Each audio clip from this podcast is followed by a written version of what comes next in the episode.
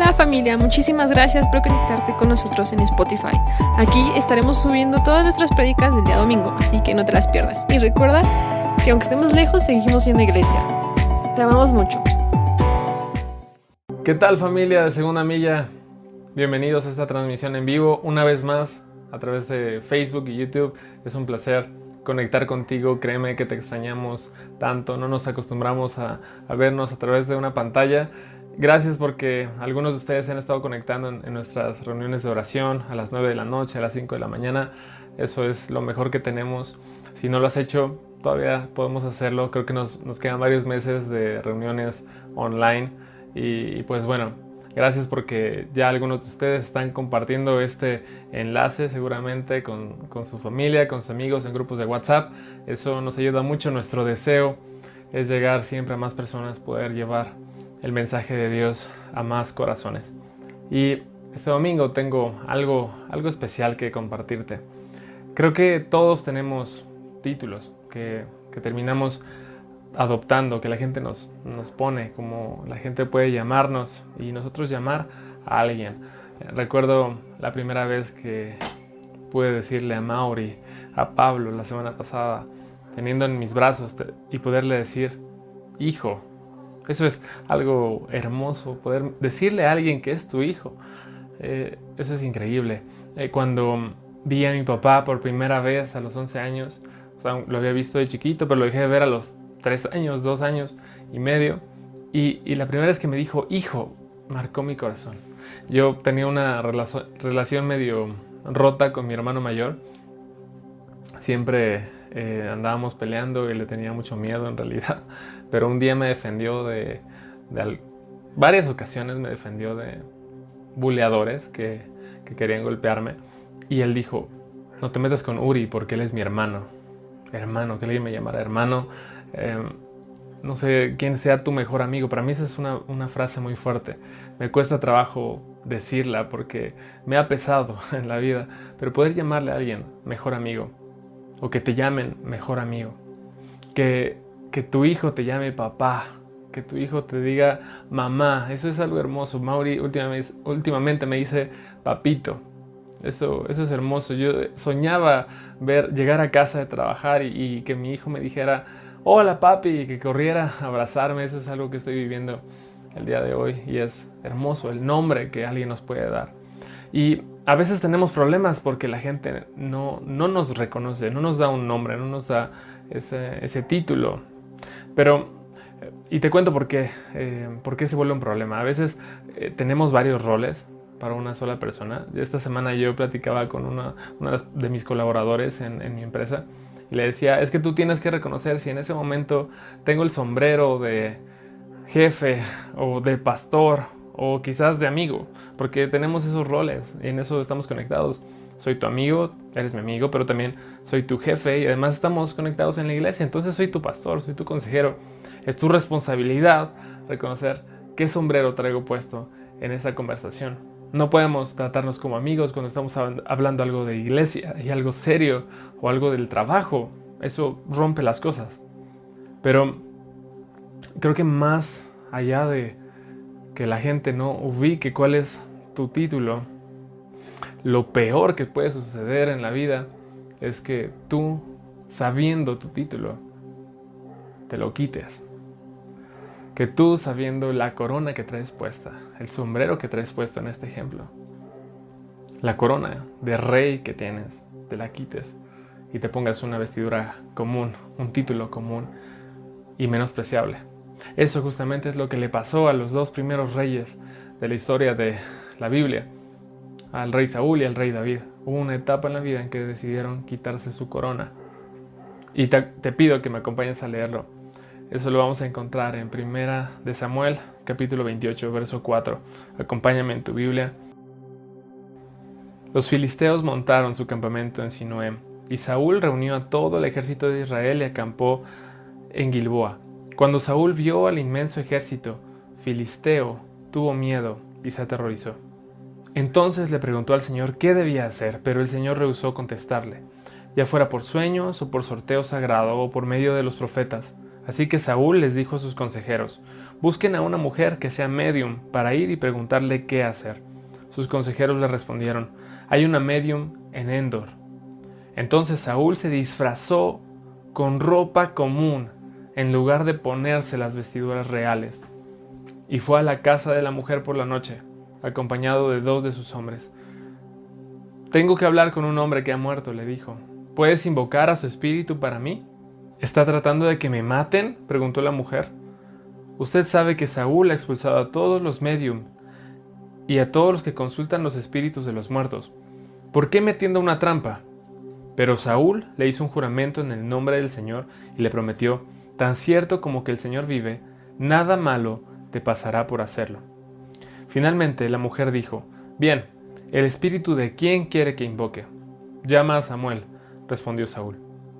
El resumen de esta historia, Saúl le pregunta algo a Dios, Dios no le contesta como Saúl quiere, entonces se quita la ropa real, se pone una vestidura común y consulta a una hechicera, a una espiritista, algo que definitivamente Saúl sabía que estaba mal, algo que no le pertenecía, mucho menos si no le pertenecía al pueblo de Israel, era algo abominable delante de Dios consultar a los muertos, mucho más para el rey de Israel, era algo que él no debía hacer y él lo sabía, pero estaba tan desesperado por encontrar una respuesta que decidió hacer a un lado la oportunidad de que Dios respondiera, esperar, ser paciente y tomó las cosas a su manera. Y quiero preguntarte, ¿cuántas veces tú te has quitado tu corona de rey para hacer las cosas a tu manera? Para tomar la ropa de una persona común. Tomando algo que sabes que no te pertenece. Algo que no le pertenece a la persona que tú sabes que eres.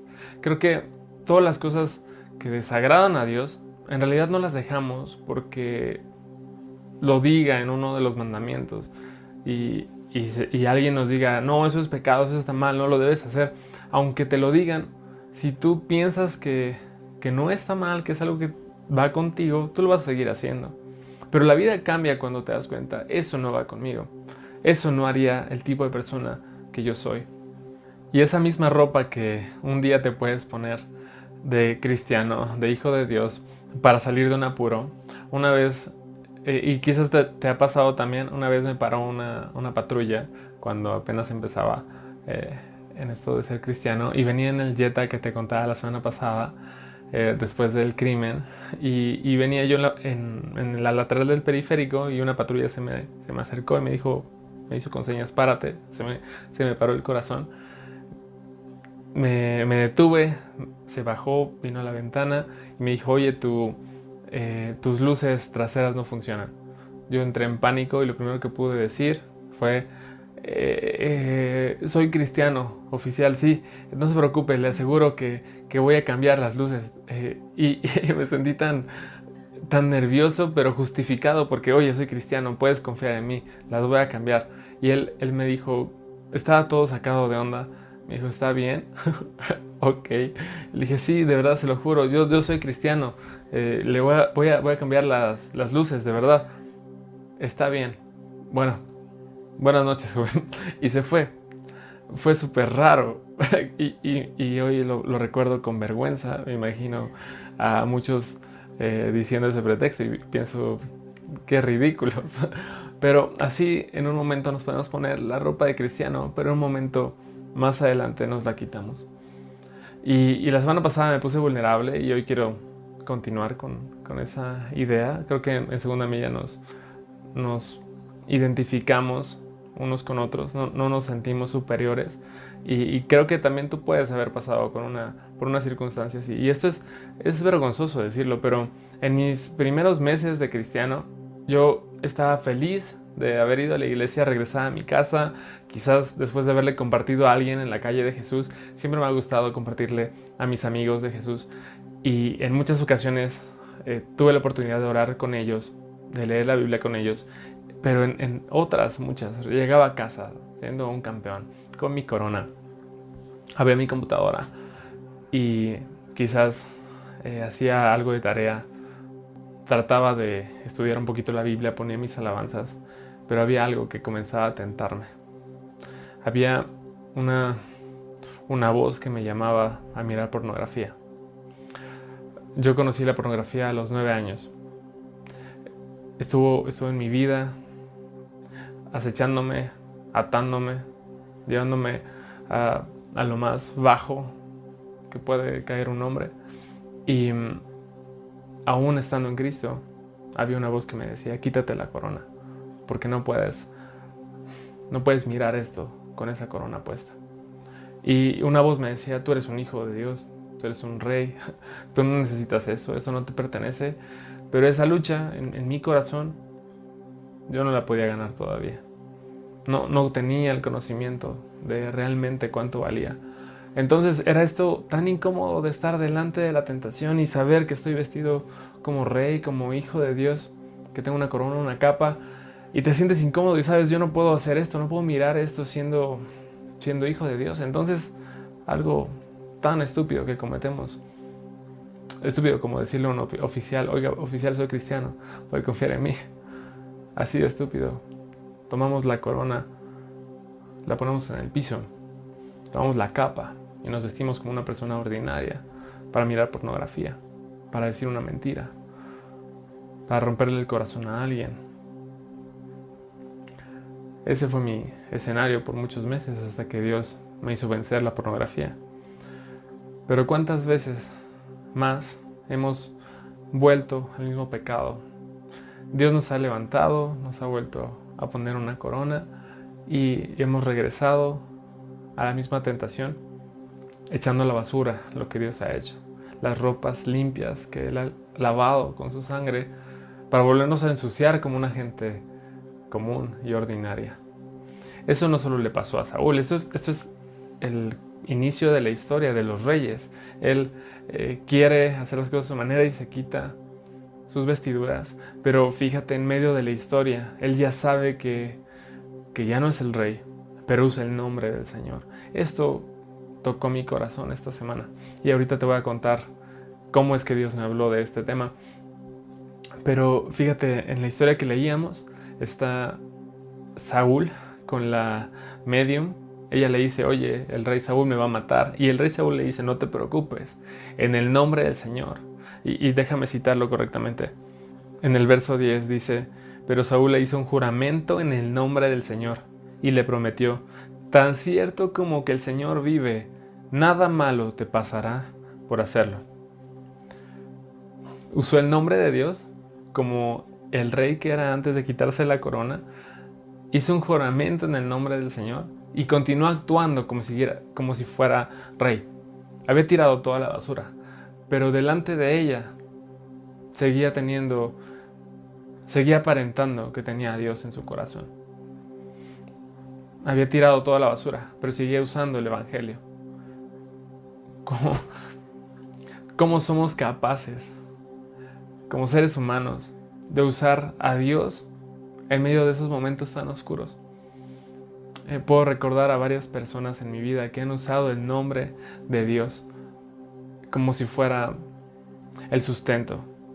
No el sustento mi integridad, eh, no el sustento mi honestidad, no el, no el sustento de nuestra relación, la santidad que viene de parte de Dios y que se demuestra con mis acciones, sino como si fuera suficiente tomar el nombre de Dios y creo que a eso se refería la Biblia cuando decía no uses el nombre del Señor en vano.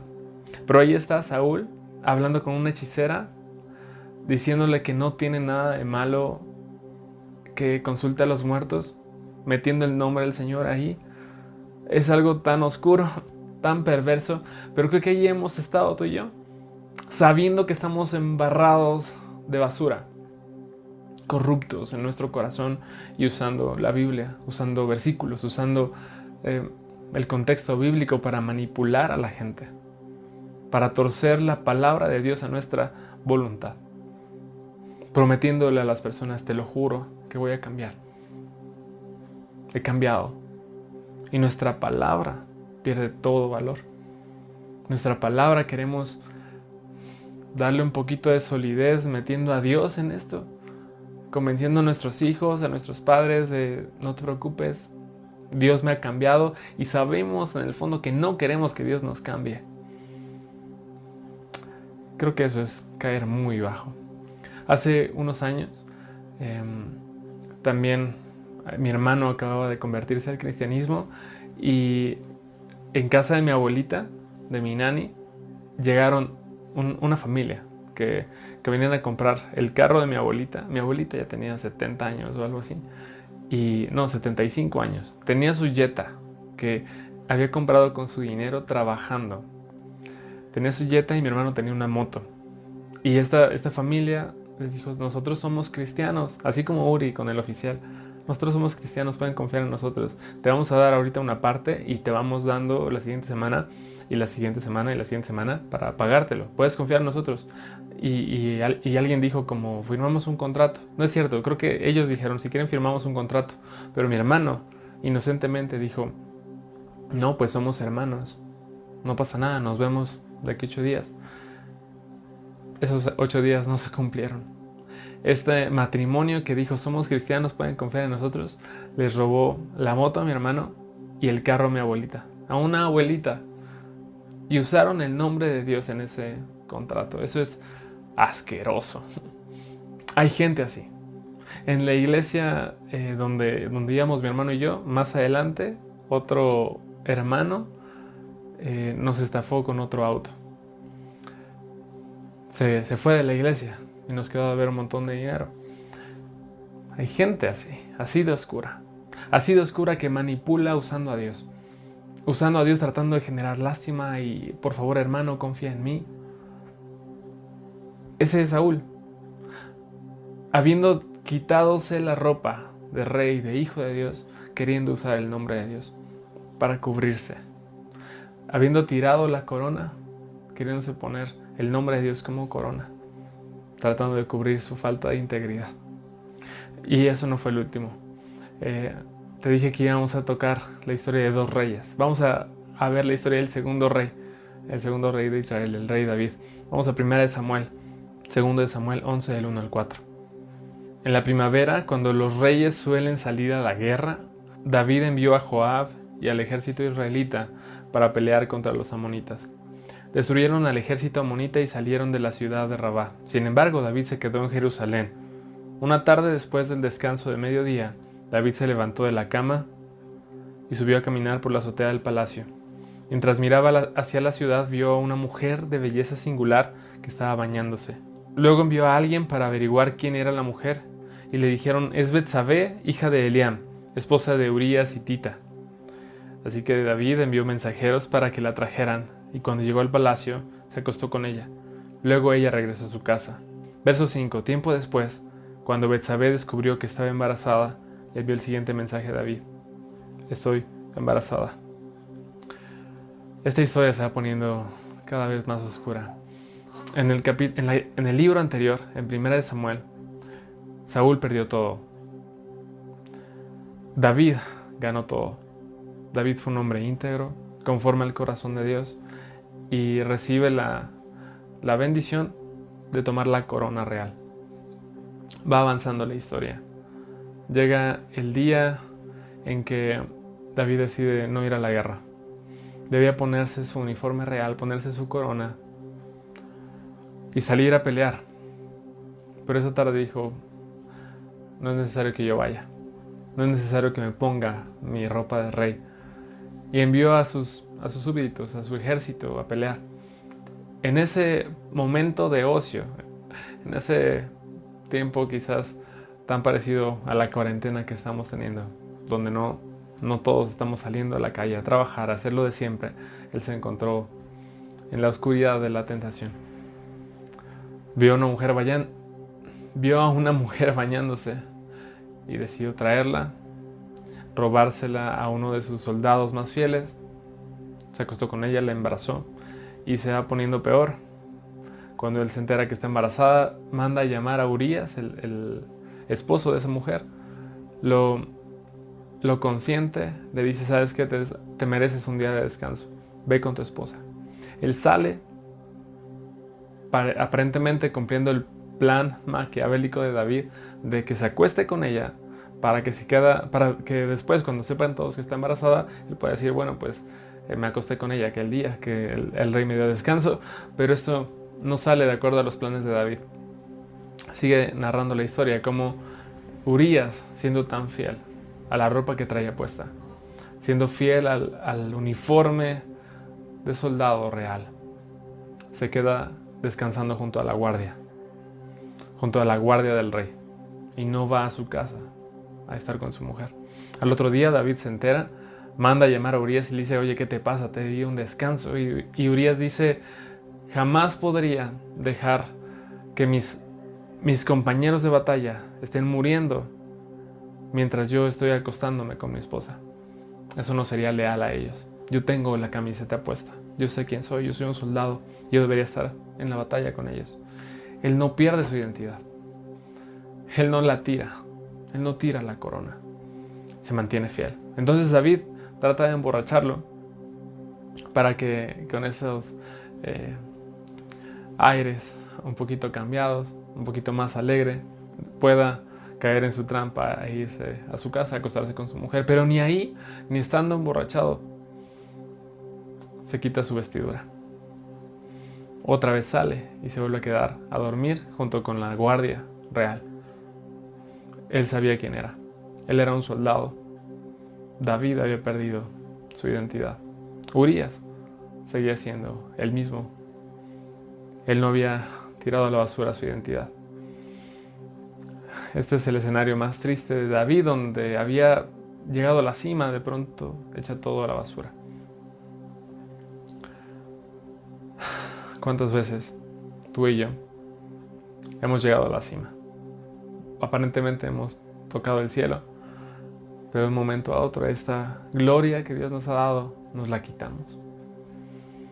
Lo que dice Apocalipsis 5:10 es que Él nos ha hecho reyes y sacerdotes y reinaremos sobre la tierra. Tú y yo somos reyes. Tú y yo tenemos una corona de hijos. Y muchas veces nos los hemos quitado. Yo estoy tan arrepentido y Dios, Dios ya me sanó, pero tenía que contártelo. Este, este mensaje tiene su origen en algo que pasó esta semana.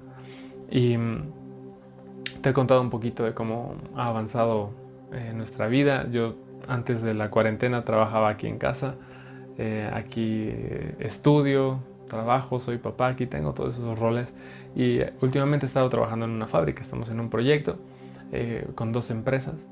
Para una de ellas yo estaba entregándole un producto, Tenía, he tenido varios pedidos y confieso que he hecho todo un desastre. Aunque ya me estaban llamando ingeniero, licenciado, hice todo mal. Y tenía yo que entregar semanalmente eh, una cantidad de productos y hice un desastre en, la compra, jamás conté lo que me daban. Llevé a un, eh, intermediario que me estaba manufacturando, le entregué así el paquete enorme de miles de piezas, al final me dio un paquete enorme, se lo fui a dejar a mi cliente y, ellos recibían cierta cantidad. Entonces el, proveedor me decía, son mil piezas, ok, mira, te entrego mil piezas. Son 2.500, son 2.500, son 2.500 otra vez, son 2.500, llevamos 6.000, al final otras 1.000, bueno, son 7.000 y yo miraba mis, mis números, todos mal hechos, y me di cuenta, oye, pero yo tenía 8, te di 8.000, no, pues yo ya te entregué todo, ah, bueno, entonces eh, le entregué seguramente 8.000, fue mi error porque le dije que eran 7, pero aquí mi amigo me dice que son 8, entonces ok, pues me deben 8.000, quizás más adelante puedo meterlos en alguno de los paquetes y decirles, ¿sabes qué? Pues eh, te estoy entregando mil más de los que te entregué. Y todo fue un desastre. Yo corrompí mi negocio al tratar de recuperar de una manera injusta, tratando de hacer justicia, hice de una manera injusta y al final traté de adaptar los números. Y fíjate, este jueves, miércoles, perdón, me entregan el paquete más grande de todos y me entregan supuestamente 56 mil piezas. Agarro 56 mil piezas, llego a la oficina de mi cliente y le, entrego 56 mil piezas, supuestamente, pero hablo con mi socio y le digo, oye, ellos nos deben mil, que ya les habíamos entregado. ¿Qué te parece si le ponemos 57 mil? Creo que sería justo. Entonces, em, hablo con el cliente le digo, mira, aquí hay 57 mil. Él me dice, ¿estás seguro que son 57? Sí, claro. yo sabía en el fondo que eso ya no, no fue leal, ya no fue honesto. Pero lo dije, sí, claro. Yo le entregué a mi proveedor 57 y él me entregó 57. Con una pequeña mentira empezaron a salir otras. Me da vergüenza decírtelo. Yo me consideraba un hombre íntegro que nunca dice mentiras, pero decidí cobrarme a mi manera mil piezas que yo ya había entregado y todo salió horrible. Por alguna razón, Dios permitió que este cliente sintiera desconfianza y dijo, ¿y cómo sabes que son 57? No, pues no hay otra manera. Yo le entregué 57 a mi proveedor y él me regresó 57 manufacturados. Son 57. ¿Estás seguro? Sí, claro. Y eso me empezó a doler por dentro. Estaba contaminando mi boca. Él dijo, bueno, pues necesito que me demuestres que son 57. No, pues mira, podemos hacer esto y esto, te lo aseguro. Aquí en cada caja hay 3.000 piezas, bla, bla, bla. Yo tratando de ajustar los números. Y dijo, bueno, pues vamos a contar una caja. Yo dije que tenían 3.000 piezas aproximadamente. Pues contamos la primera y tiene 2.300. Faltan 700. Si esa era una caja que se veía del mismo tamaño a las demás, multiplicamos y faltan 700 por 19 cajas. Faltaban casi 11.000 piezas. 11.500 piezas. Dije, ¿qué rayos está pasando? Hice mis cuentas y me di cuenta que el proveedor me había entregado no, no las 56 que me había dicho, sino 46. Yo dije, ¿con qué cara le voy a decir? Oye, ¿sabes qué? No, siempre no eran 56, eran solamente 46. Y de hecho, tuve que volver a mentir y, yo ya sabía que eran 46, pero le dije son 47 porque seguía tratando de recuperar las mil del principio. Espero no haberte perdido. La cosa es que una y otra vez tuve que decir una mentira por querer salvar las mil que yo ya había entregado antes. Todo salió mal volvieron a contar y seguían siendo solamente, salió, salió aún peor y eran 45.300. Tuve que perder algo así como 9 mil pesos que no tenía. Y, sobre todo, lo más doloroso fue saber que había perdido mi nombre. Yo comencé este, este video diciéndote, soy papá, soy empresario, soy hijo, soy hijo de Dios, soy pastor, aunque no me gusta que me digan pastor. Y al final del día era un ladrón también. Me dolió horrible. no tenía cómo repararlo. El cliente pues me odiaba, de hecho no quiso pagarnos después el restante. Eh, traté de, de remediarlo, pero salió muy mal. Lo peor de todo era mi conciencia. Me había quitado la corona para decir una mentira. No podía decir la mentira y seguirla defendiendo con esa ropa real. Entonces tuve que mantenerme con una ropa ordinaria, tratando de defenderme y recoger los pedazos y decir, bueno, eh, me salieron mal los números, no sé qué pasó. Está bien, pues lo que hay. y llegó la noche, traté de ponerme a cuentas con Dios una parte de mí se, justificaba diciendo qué mala onda, eh, al final nos robaron 9 mil pesos y fue su manera de vengarse y quiero decir, tenían razón, parecía que les estábamos robando. En el fondo yo, yo sabía que eran las piezas correctas, porque les habíamos dado mil antes que no nos habían pagado, pero había tratado de compensar ahora esas mil piezas. Pero lo hice con una mentira asquerosa. Llegó el otro día, jueves en la mañana oramos con el grupo de voluntarios y comencé a leer la Biblia, encontré esta historia, me di cuenta de Saúl habiéndose quitado sus ropas y usando el nombre del Señor. Y eso me dolió horrible. Ya no, ya no podía yo ser el mismo mientras estuviera eso ahí, no podía ser el rey que era antes. La historia de David termina uniendo los puntos porque cuando David es confrontado de una manera única, el hombre conforme al corazón de Dios se arrepiente. David se, se, pone de rodillas y dice, Dios, he pecado contra ti. Reconoce su pecado, que no solo tomó una mujer que no era suya, sino que asesinó a su esposo. No te terminé de contar esa historia, pero así termina. David, después de no lograr corromper a Urias, lo envió al frente de batalla con toda la intención de que muriera ese mismo día. Trae a su mujer y se casa con ella. David, al ser confrontado, se arrepintió. Se arrepintió y Dios tuvo misericordia. Y creo que eso fue lo que pasó conmigo. Te termino de contar esta historia y llegamos a una conclusión. Creo que Dios quiere darnos una oportunidad más.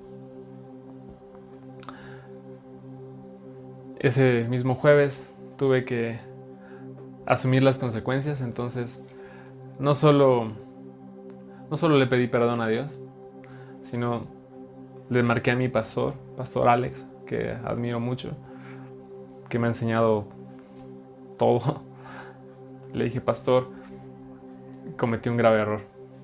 Fallé a mi integridad.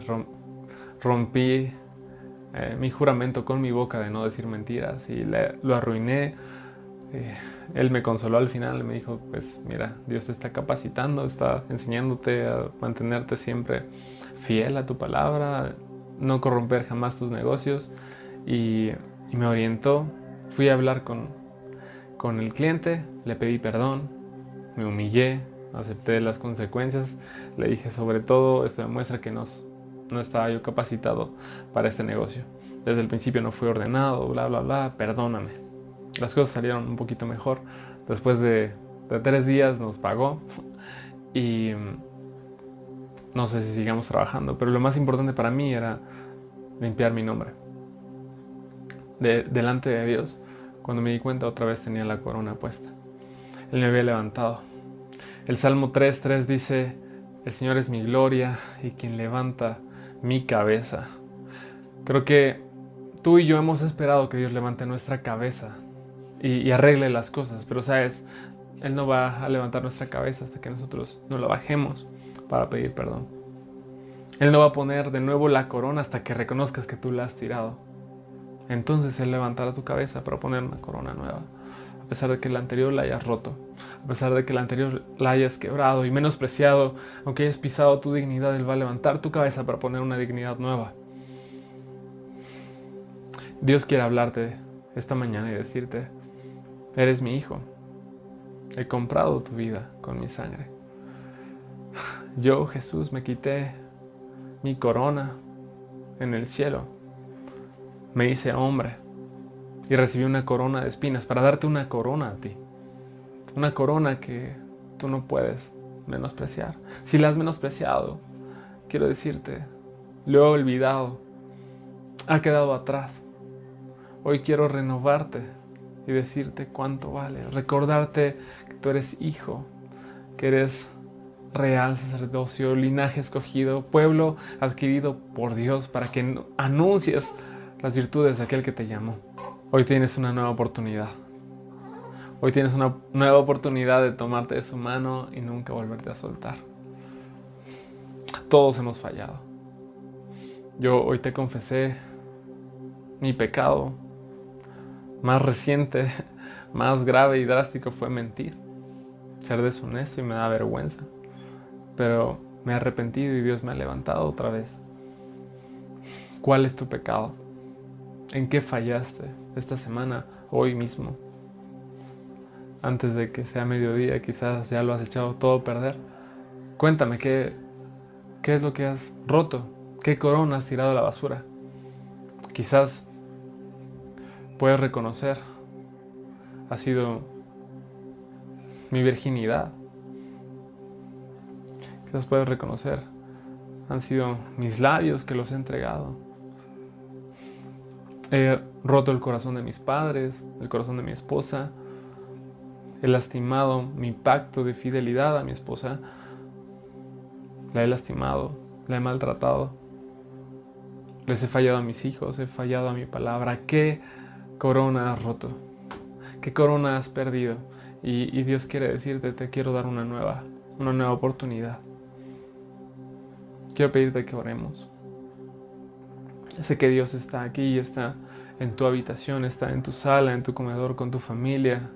Si tú estás solo, Él te está abrazando y te dice, no estás solo. Quiero levantarte. Señor Jesús, gracias. por tu palabra esta mañana. Gracias porque tienes misericordia de nosotros a pesar de que hemos fallado una y otra vez y hemos menospreciado no solo tu sacrificio, sino la nueva vida que nos has dado. Lo hemos tirado para tomar algo que no vale nada. Hemos tomado la vida y las promesas y las hemos tirado a la basura para tomar con nuestras manos algo que no tiene valor. Una seguridad aparente que viene de una mentira. Hemos dañado nuestra integridad para tomar una falsa expectativa de vida. Hemos menospreciado la santidad con la que nos has limpiado para ensuciarnos una y otra vez, para manchar nuestra boca con maldiciones, con albures, con groserías. Hemos manchado nuestros pensamientos con fantasías. Hemos manchado nuestros ojos, nuestras manos. Pero Dios, hoy te queremos pedir perdón.